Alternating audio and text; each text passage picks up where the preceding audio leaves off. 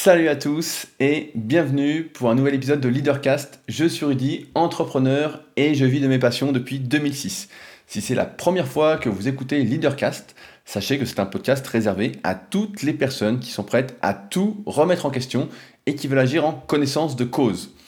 Aujourd'hui, on va parler de l'innocence qu'il faut avoir pour entreprendre, réussir, se lancer, atteindre ses objectifs. En effet, il y a quelques semaines, Jules, qui est membre de la tribu Superphysique, qui est le forum des personnes qui suivent la formation Superphysique que je dispense depuis maintenant quelques années, le temps passe assez vite, euh, a posté une citation qu'il a affichée dans sa salle de classe, il est professeur au collège de mémoire, qui est la suivante. Le succès, c'est d'aller d'échec en échec sans perdre son enthousiasme. C'est de Winston Churchill, que je n'ai pas besoin de présenter bien évidemment, et cette citation est extrêmement intéressante parce qu'elle permet de dire et de revenir sur quelque chose qu'on n'arrête pas, avec quoi on n'arrête pas de nous bassiner. C'est comme quoi l'échec, bah, ce n'est pas fatal, c'est une occasion d'apprendre, euh, c'est pas très grave d'échouer, c'est normal, etc. On voit régulièrement plein de citations comme ça à la mode de personnes qui auraient échoué des milliers de fois et qui ont finalement réussi. Mais, malheureusement, si on regarde dans les faits, il y a beaucoup plus de personnes qui ont subi des échecs qui n'ont jamais réussi. C'est comme d'habitude, dans le monde, on nous montre toujours ceux qui réussissent, entre guillemets, et pas ceux qui n'ont pas tout, qui n'ont pas réussi, et qui sont pourtant la majorité. Malgré tout, je pense que la perception que l'on a de soi-même et du monde qui nous entoure définit comment on va réagir à l'échec et si on va avoir la capacité de se lancer en tant qu'individu dans un projet qui nous tient à cœur. Vous ne le savez peut-être pas, mais j'ai écrit récemment le Leader Book, donc un livre numérique qui reprend les différentes étapes de ce que font les personnes qui ont écrit des biographies, des autobiographies, donc en général des personnes qui ont vraiment réussi à très très haut niveau. Et donc j'ai pu lister au fur et à mesure du temps les différentes étapes. Euh, et donc j'ai notamment parlé de l'échec, mais pas suffisamment à mon goût de l'innocence. Euh, en effet, j'ai envie de dire plusieurs choses là-dessus. La première, c'est que on fait tous peut-être une erreur qui est que on a tendance à généraliser. C'est-à-dire que si, par exemple, vis-à-vis de nous-mêmes, donc je parlais par rapport à, voilà, nous-mêmes, si on fait quelque chose ou on a fait quelque chose de pas très catholique, entre guillemets, euh, on va avoir tendance à penser que la plupart des gens font ainsi. On va avoir tendance à généraliser son cas, à dire, je vais prendre des exemples à la con, mais par exemple, si on a déjà triché en jouant aux cartes, on va avoir tendance à penser que tout le monde triche aux cartes. Euh, si on fait quelque chose de malsain, on va se dire, bah oui, mais tout le monde le fait, euh, c'est normal, etc. Voilà, on va un peu se trouver des excuses et j'ai envie de dire, même trouver des preuves inventer des preuves sociales. Donc ceux qui font un peu de marketing savent de quoi je veux parler. C'est notamment bien expliqué dans le livre Influence et manipulation de Robert Cialdini. Euh, on va s'inventer des preuves pour nous réconforter dans le fait qu'on ne fait pas les choses correctement et que c'est normal parce que personne ne le fait. Par exemple, euh, si on parle des, impôts, ça me fait penser aux impôts, certains vont dire mais tout le monde triche sur ses impôts, tout le monde fait du black, etc. Et dans la réalité, non. dans la réalité, c'est pas vrai. Il y en a qui ne trichent pas, qui font les choses très très correctement. On peut prendre d'autres exemples, euh, et je le vois souvent, euh, notamment sur les forums de musculation.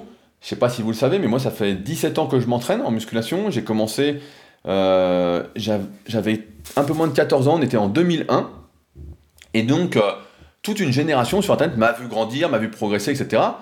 Et pour ces individus, bah, il était évident que euh, j'étais naturel, c'est-à-dire que je ne prenais pas de produits dopants, et c'est d'ailleurs ma niche dans mon projet euh, qui tourne autour de la musculation, avec notamment mon site Superphysique, mes Superphysique Podcast, etc. Et euh, récemment, donc progressivement, voilà, les générations changent, les gens ne sont plus sur le net, on fait le tour, etc. Donc se mettre à d'autres activités, c'est normal, la vie est une question de cycle. Et pas plus tard que la semaine dernière, j'ai reçu justement un message d'un jeune qui devait avoir 21-22 ans sur Facebook et qui m'a écrit euh, un message du style, donc je la fais courte, prouve-moi que tu ne prends pas de produits dopants parce que ton physique est louche, c'est pas normal d'être aussi balèze, etc. Et donc j'ai regardé un peu euh, l'activité de ce jeune et ce qui était euh, pas très surprenant, c'est que ce jeune débutait la musculation, ça faisait peut-être 6 mois ou un an qu'il s'entraînait. Donc, on parle d'un niveau débutant quand on fait 6 mois ou un an d'une activité. Et qui donc, il n'avait pas les capacités, en quelque sorte, de pouvoir juger comme ça d'un coup d'œil si je prenais des produits dopants ou pas. Et donc, je l'ai envoyé vers différents articles, et j'ai été sympa, j'ai pris du temps parce que ça me... Je voulais voir où ça menait. J'aime bien mener des tests. Et euh, il n'était toujours pas convaincu. Et donc, ça amène donc à ce truc-là de se dire, euh, la deuxième chose à ne pas faire, c'est de, ce n'est pas parce que certaines personnes ont triché, on en a, la preuve que tout le monde triche. Certes, il y a des gens qui trichent, donc je reprends mon exemple de la musculation, oui, il y a des gens en musculation qui se disent naturels et qui prennent des produits dopants. Il y en a beaucoup, il y en a énormément. J'en vois tous les jours sur les réseaux sociaux, sur Instagram, etc. Mais il y a aussi des gens, si on analyse bien leur parcours, euh, où on voit qu'ils n'ont jamais pris de produits dopants, ils s'entraînent depuis longtemps, etc. Et c'est pareil sur d'autres thématiques. En fait, on a vraiment cette tendance à généraliser son propre cas. Je le vois aussi sur les régimes, où certaines personnes voilà, ont du mal à tenir leur alimentation, leur régime, entre guillemets, leur nouvelle hygiène de vie. Voilà, c'est plus ce mot-là. Et euh, vont avoir tendance, dès que quelqu'un réussit à maigrir, à se dire Mais comment t'as fait? Qu'est-ce que t'as pris?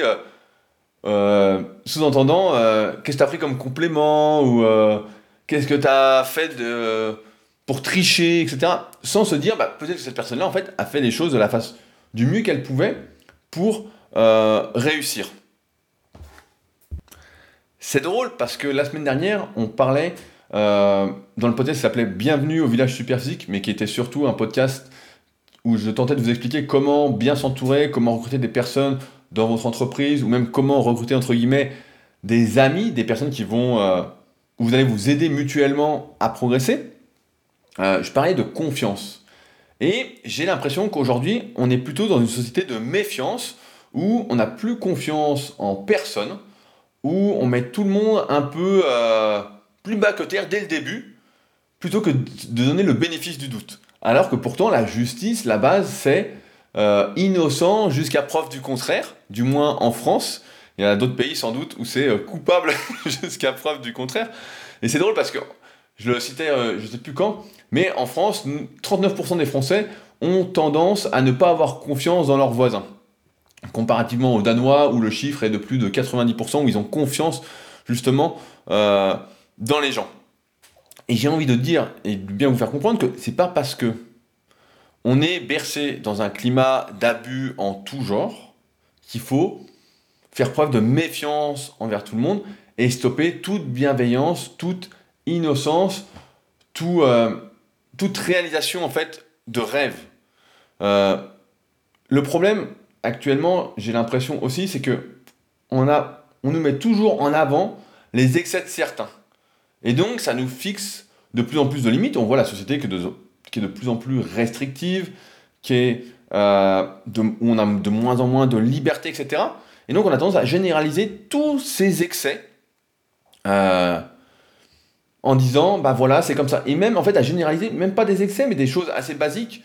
Euh, dans l'entrepreneuriat, moi, j'écoute beaucoup de podcasts de personnes qui lancent des projets, des startups. Je côtoie pas mal de gens voilà, qui lancent des, des, sociétés comme ça, à croissance rapide, du moins sur le papier, euh, au début c'est l'idée, et qui euh, souvent bah, échouent. C'est un peu ça le truc, c'est que on ne réussit pas à tous les coups, et donc il y a beaucoup de startups, j'ai plus les chiffres en, tête, et beaucoup d'entreprises qui ne passent pas le cap des 2-3 ans, du moins en France, d'existence, donc qui n'arrivent pas à devenir rentables.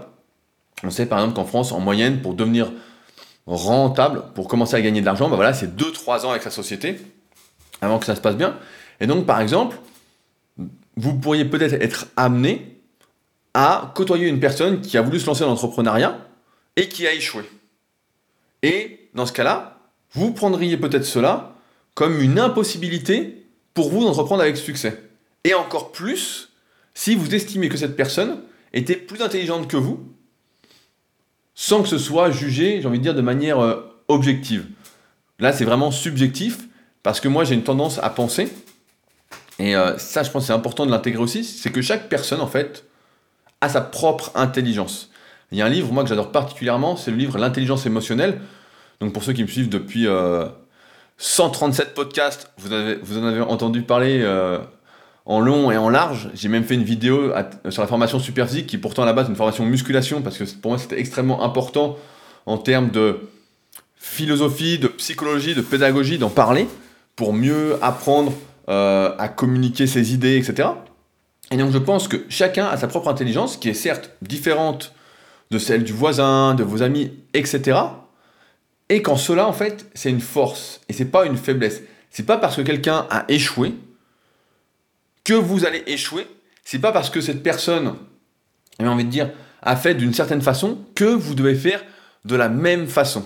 La faiblesse, justement, en fait, ce serait ça, ce serait de se comporter comme la personne, comme votre voisin. Je prends le voisin parce que voilà, c'est ça parle à tout le monde. En essayant de, de limiter complètement alors que la bonne façon, à chaque fois je le répète, mais c'est hyper important à comprendre, la bonne façon de faire pour soi, en fait, c'est de faire avec sa propre façon, ses propres règles, entre guillemets, ses propres valeurs, en respectant voilà, quelques codes qu'on a vus ensemble dans le leaderbook.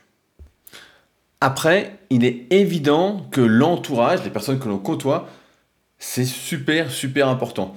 On en a parlé de, en long et en large la semaine dernière, j'en avais parlé dans le podcast La règle des 5, si on est dans un milieu où on est entouré que de personnes qui ne prennent pas leurs responsabilités, qui rejettent la faute sur les autres, alors qu'en fait, si on analyse un petit peu, c'est toujours notre faute, presque toujours en tout cas, comment on peut en fait faire preuve d'innocence?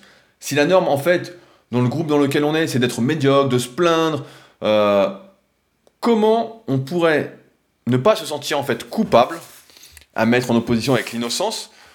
D'être différent ou de vouloir faire autre chose. Par exemple, de vouloir arrêter de se plaindre, de vouloir arrêter de rejeter la faute sur les autres, etc. Comment en fait ne pas se brider et comment faire preuve d'innocence si tout le monde est coupable euh, autour de nous? Alors je vais vous dire comment je fais parce que moi j'ai une tendance à penser de base en fait que chaque personne que je rencontre pourrait être un ami en fait. Il y a certaines personnes, et j'en connais, qui, pour elles, dès qu'elles croisent quelqu'un, ça peut être un ennemi, qui sont méfiantes de base. Et moi, j'ai plutôt cette tendance à avoir confiance. Voilà, si, je sais pas si c'est la première fois que vous m'écoutez ou pas, mais j'ai tendance à souvent partager mes idées, à donner mes idées. Euh, et donc certains, par exemple, vont dire, que des personnes que je connais vont dire, voilà, mais t'es un pigeon, euh, tu donnes tes trucs, tu te les fais prendre, etc. Et c'est pas très grave en fait. Moi, j'ai envie de croire que de base, en fait, tout le monde est bon. Tout le monde veut faire le bien, personne ne veut faire le mal. Que personne ne fait exprès d'être méchant, entre guillemets, mais qu'il y a des raisons à tout ça.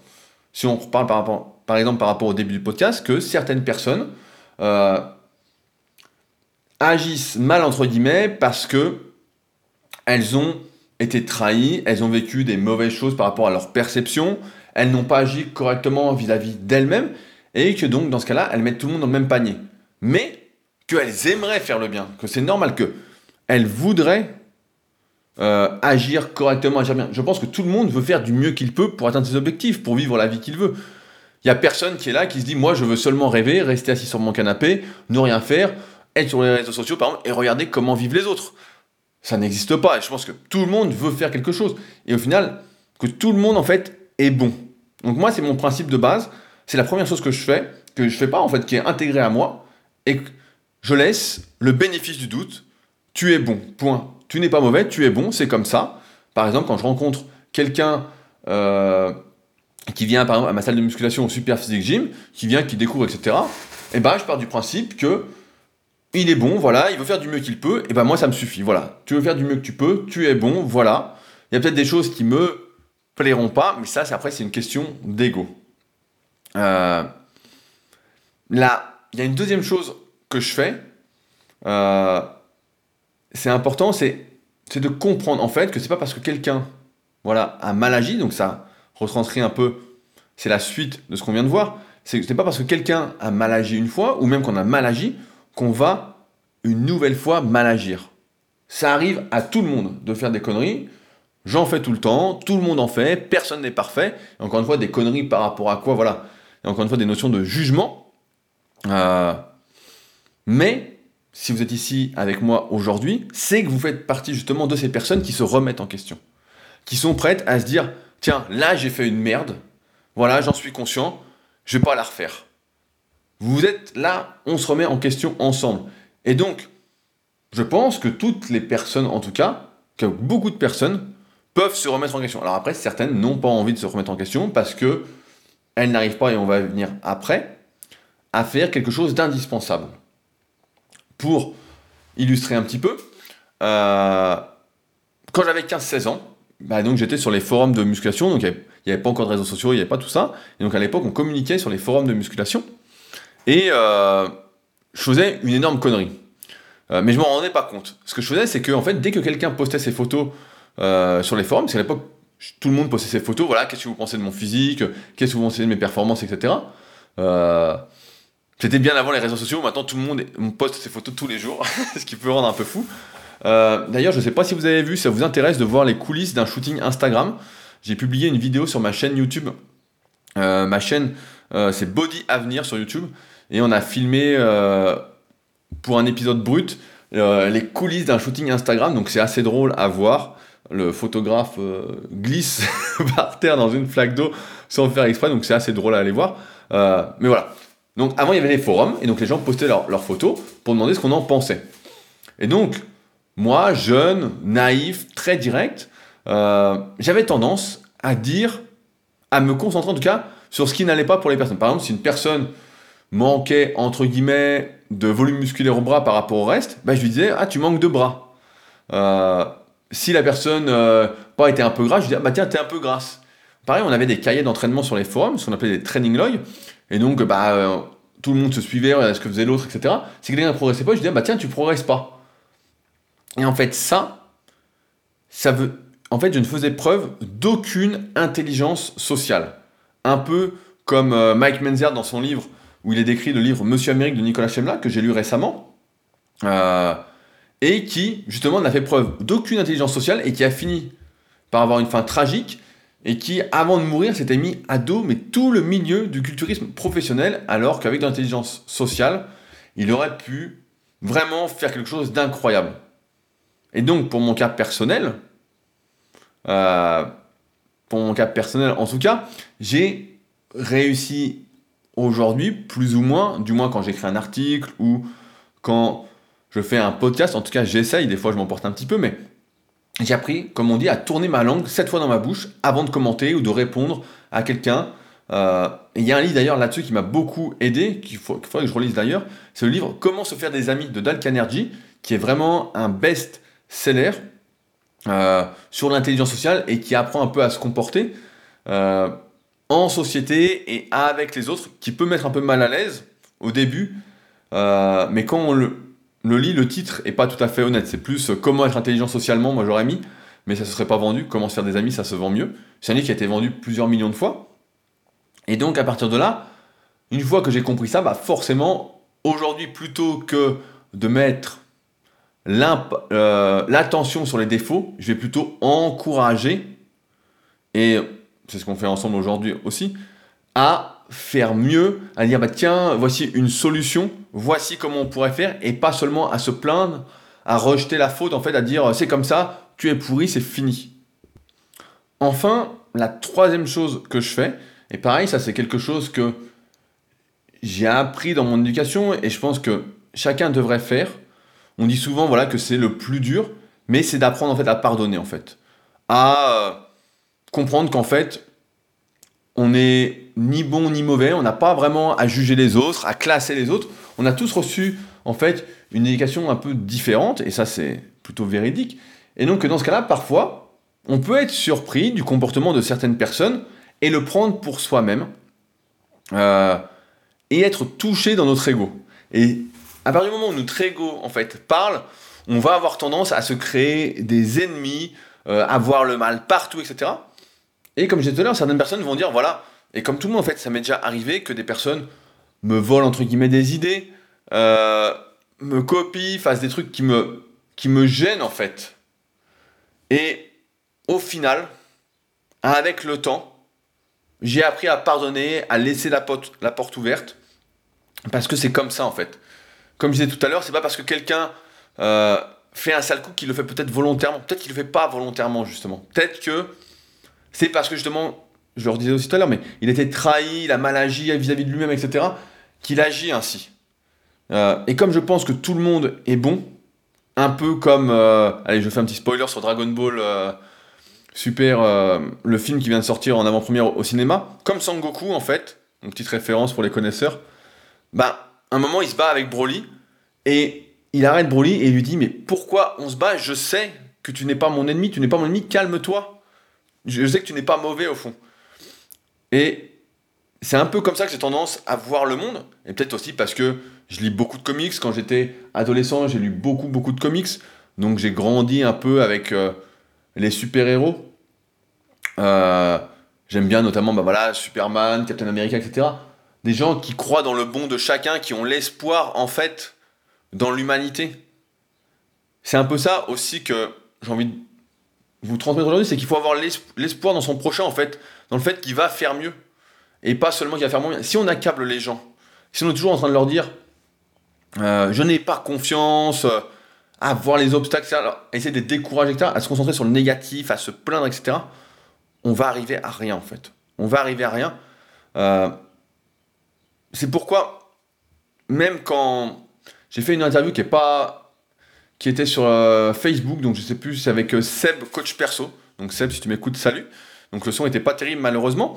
Et à un moment, il me parle justement de concurrents. Euh, il me dit voilà, qu'est-ce que tu penses de tes concurrents, etc., euh, dans le milieu de la musculation, qui est mon principal secteur d'activité. Et je lui dis mais moi, c'est pas des concurrents en fait. Pendant un temps, j'ai vu ces personnes comme des concurrents, voilà, mon ego était mis en avant, mais en fait, aujourd'hui, je vois plutôt ça avec le recul comme des collègues en fait. Des personnes qui font plus ou moins les mêmes activités que moi, avec des niches un peu différentes, mais qui aux yeux du grand public font peut-être la même chose. Et, donc j'y vois plutôt en fait de l'entraide indirecte plutôt que de l'opposition. Et en ce sens, ça m'aide à m'améliorer, à faire mieux, etc. Et donc, en réunissant un peu ces trois choses, qui est tout le monde est bon, euh, le pardon en laissant son ego de côté, etc., bah pour certains, en fait, je vais peut-être avoir une vision angélique. Mais je vous poserai la question, alors maintenant, c'est pourquoi, pourquoi penser le pire quand on peut croire dans le meilleur? De base, moi je fais confiance à mon prochain, encore plus à ceux qui font partie de mon entourage, de mes communautés entre guillemets, de mes groupes, parce qu'ils sont une extension de moi. Et je suis convaincu que si on donne sa confiance, on en reçoit en retour. Si on donne sa méfiance, on en reçoit également en retour. Et à se méfier de tout, à ne pas faire preuve d'innocence à ne pas faire preuve d'insouciance, euh, de bienveillance. On ne tisse aucun lien, on n'avance pas, on ne va nulle part. Je vais vous donner un autre exemple. J'ai un site qui s'appelle clubsuperphysique.org, donc un site où on organise des compétitions. Donc cette année, euh, je vous la fais bref parce que j'en parle souvent, on organise des compétitions suivant les niveaux des personnes. Donc on fait passer différents niveaux sur ce site-là. Euh, et donc on fait des compétitions, il y a trois catégories pour les hommes, une catégorie pour les femmes. Donc par exemple, euh, je vais résumer simplement, il y a une catégorie genre débutant, une catégorie intermédiaire, une catégorie confirmée. Et donc certains m'écrivent et me disent, en voyant des résultats des compétitions, des tournois qu'on organise, d'ailleurs il y aura une vidéo qui va sortir d'ici deux semaines, euh, ce sera le 10 février, je crois que je l'ai programmé, pareil sur ma chaîne YouTube Body Avenir, et qui me disent tu as vu le nombre de répétitions, c'est pas normal, cette personne n'est pas dans la bonne catégorie, c'est pas son niveau, etc. Et donc, ça illustre parfaitement ce que j'essaye de vous expliquer aujourd'hui, c'est que moi de base, je fais confiance aux gens. Je fais confiance. Voilà, il y a les niveaux. Moi, je pense que la plupart des gens préfèrent concourir en division 2 ou en division 1 qu'en division 3. Je pense, par exemple, pareil, pour la team Superphysique, donc qui est à l'époque, quand j'ai sorti ça, c'était en 2009, pour montrer ce, que dont, on était capable de faire en musculation sans prendre de produits quel niveau on pouvait atteindre. Je fais confiance aux gens qui me disent, moi, je suis naturel, je ne prends rien, voilà mon niveau, ça fait 10 ans que je m'entraîne, ok, et ben voilà, on va te mettre en exemple, tu as un bon niveau, je te mets en exemple. Et après, peut-être qu'il y en a, et peut-être, qui ne jouent pas le jeu, euh, qui justement sont dans ce truc de tout le monde ment, donc nous aussi on ment, c'est pas grave, c'est normal, tout le monde ment, etc. Euh, qui ne joue pas le jeu en fait. Et c'est pas très grave en fait, parce que j'accepte que certains abusent, entre guillemets, euh, mais surtout pas en fait au détriment de mon innocence et de l'espoir que j'ai dans ce qu'on peut faire en tant qu'individu, à son niveau, avec les autres. Euh, si on imagine en fait le mal partout, mais partout autour de soi, en fait, on fait jamais rien, mais rien de rien. Si on a justement un projet qui nous tient à cœur, il faut avoir cette innocence et faire plus confiance qu'être méfiant. Il faut avoir justement cet enthousiasme dont parlait Winston Churchill, qui permet de continuer malgré les échecs, de ne pas se laisser abattre, de ne pas tirer de conclusions hâtives. Si avant même de lancer un projet ou un site internet, je vais voir 6 ou 7 sites internet, je me dis ah non, ça va pas marcher, je vois tous les obstacles, je fais pas preuve d'innocence, je me mets des œillères pour ne voir que le négatif, pour me dire mais non, ça va pas marcher, et eh ben en fait, je fais rien, je me lance jamais. Et c'est justement en fait parce que j'ai cette innocence, cet espoir, cette confiance en moi, et parce que j'ai peut-être tendance aussi à généraliser mon cas, à me dire, comme moi j'essaie de faire du mieux que je peux, etc., les autres personnes essayent aussi de faire du mieux qu'elles peuvent. Pourquoi quelqu'un essaierait de faire du pire qu'il peut? Pour moi, ça n'existe pas. Alors peut-être qu'il y en a qui font ça, mais pour moi, ça n'existe pas. Et si ça existe, j'aurais tendance à penser, à, à essayer d'avoir de l'empathie et à me dire pourquoi ces personnes font ça? Tout simplement. Euh, je, y a quelque chose que je vois, et je vais conclure là-dessus. Euh, je vois beaucoup de personnes que je qualifierais à fort potentiel qui euh, n'osent pas gagner leur vie avec ce qu'ils font comme travail, par exemple sur le web, qui se sentent coupables justement s'ils gagnent de l'argent avec leur passion, avec leur plus-value, avec leur valeur. Euh, j'ai vu ça récemment, par exemple, quelqu'un que je connais assez bien, qui a lancé un super site internet. Euh, et quand j'ai regardé le site internet, donc j'ai lu, etc., je dis putain, un super travail, je vais écrire, etc. Et je dis voilà, bah, quel est le but avec, comment tu vas. Euh, parce que je voyais le site en fait, et il n'y avait rien qui pouvait amener à la fin à gagner de l'argent. Et aujourd'hui, dans ce monde, c'est la petite aparté de, de fin de podcast, mais j'ai l'impression que gagner de l'argent en échange de son travail est vu un peu comme malhonnête. Alors que on se sent en fait coupable de gagner de l'argent quand beaucoup de personnes en fait n'arrivent pas euh, à devenir leur propre leader. C'est un peu ça aussi leadercast, c'est prendre ses responsabilités pour s'assumer soi-même, pour être sa propre sécurité. Euh, et moi, la vision que j'ai par rapport à l'argent en fait, c'est que l'argent en fait ça donne des possibilités.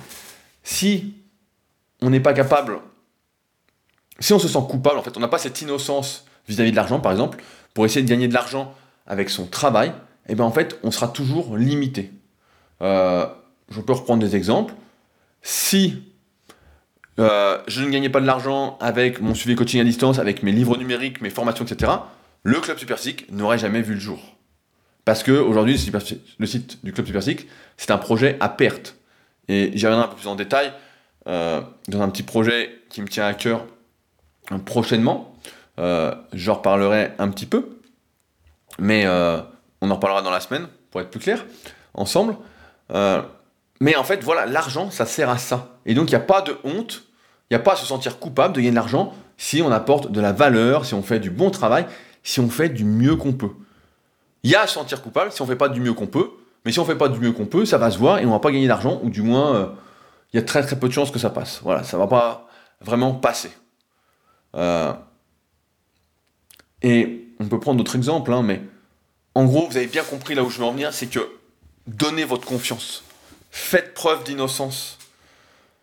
Soyez bienveillants, soyez, voyez le positif en fait. Arrêtez de voir le négatif, arrêtez de vous concentrer sur les abus que certains font, que vous avez peut-être fait, que vous avez subi. Euh, parce que aujourd'hui, si vous pensez que tout est possible, comme un enfant, comme un enfant, oui, voilà, il est complètement innocent, on pourrait même dire naïf.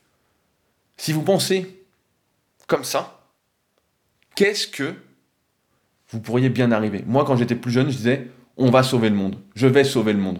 Donc je vais, c'est un peu exagéré, mais on va sauver le monde ensemble, on va faire quelque chose.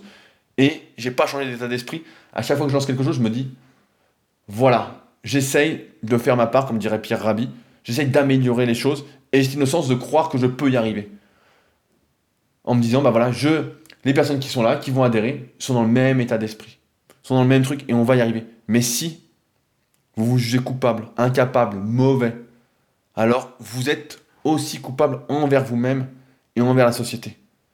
Parce que vous le privez de votre part, quelle qu'elle soit, aussi petite soit-elle.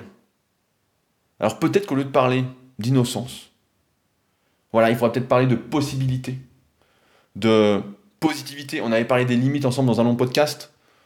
Mais si on voit le bien partout, si on accepte de faire confiance, si on accepte que la vie est belle tout simplement, alors elle sera belle, il n'y aura pas de limite. Mais si on voit toutes les embûches, tous les obstacles, etc., qu'on pense que tout le monde nous veut du mal, qu'il n'y a que des ennemis, etc., on fera rien de rien. Et donc si vous faites preuve de cette innocence, plus jamais vous n'aurez peur d'échouer parce que plus jamais vous ne serez découragé et vous aurez toujours l'enthousiasme. Il m'est arrivé d'échouer sur plein de petits trucs, etc. Donc je les oublie et je les ai oubliés, c'est ça le pire. Souvent on me demande voilà sur quoi tu as échoué, mais en fait je les ai oubliés parce que je passe vite à autre chose en fait. Tac, j'ai échoué, bah, c'est pas très grave, tiens, faisons autre chose en fait. Et j'oublie pour me concentrer sur le positif, sur le positif. Et de toute façon, vous serez d'accord avec moi pour conclure, la vie est plus belle lorsque l'on voit tout en rose. Voilà ce que j'avais à vous dire aujourd'hui. Donc j'espère que ça vous fera réfléchir et que ça vous permettra de voir la vie autrement et peut-être de vous permettre de vous lancer. Euh, comme je l'ai dit un peu tout au long de ce podcast, je reviens très rapidement pour vous parler d'autres choses euh, concernant euh, le leadercast et des petits projets parallèles que j'ai avec. Je viens d'ailleurs justement de demander l'avis aux patriotes, c'est-à-dire à toutes les personnes qui soutiennent le podcast d'un point de vue financier. Ça commence à partir de 2 dollars, donc s'il y en a que ça intéresse de m'aider, de collaborer avec moi, j'essaye de pas mal communiquer avec les patriotes euh, actuellement, vu que je suis vraiment dans cet esprit collaboratif. Bah, n'hésitez pas, je mets les liens, de toute façon comme d'habitude, tous les liens qui vont avec ce podcast directement dans les notes de l'épisode. Et nous, on se retrouve donc très très bientôt pour euh, ces petits nouveaux projets dont je souhaite vous parler. Allez, salut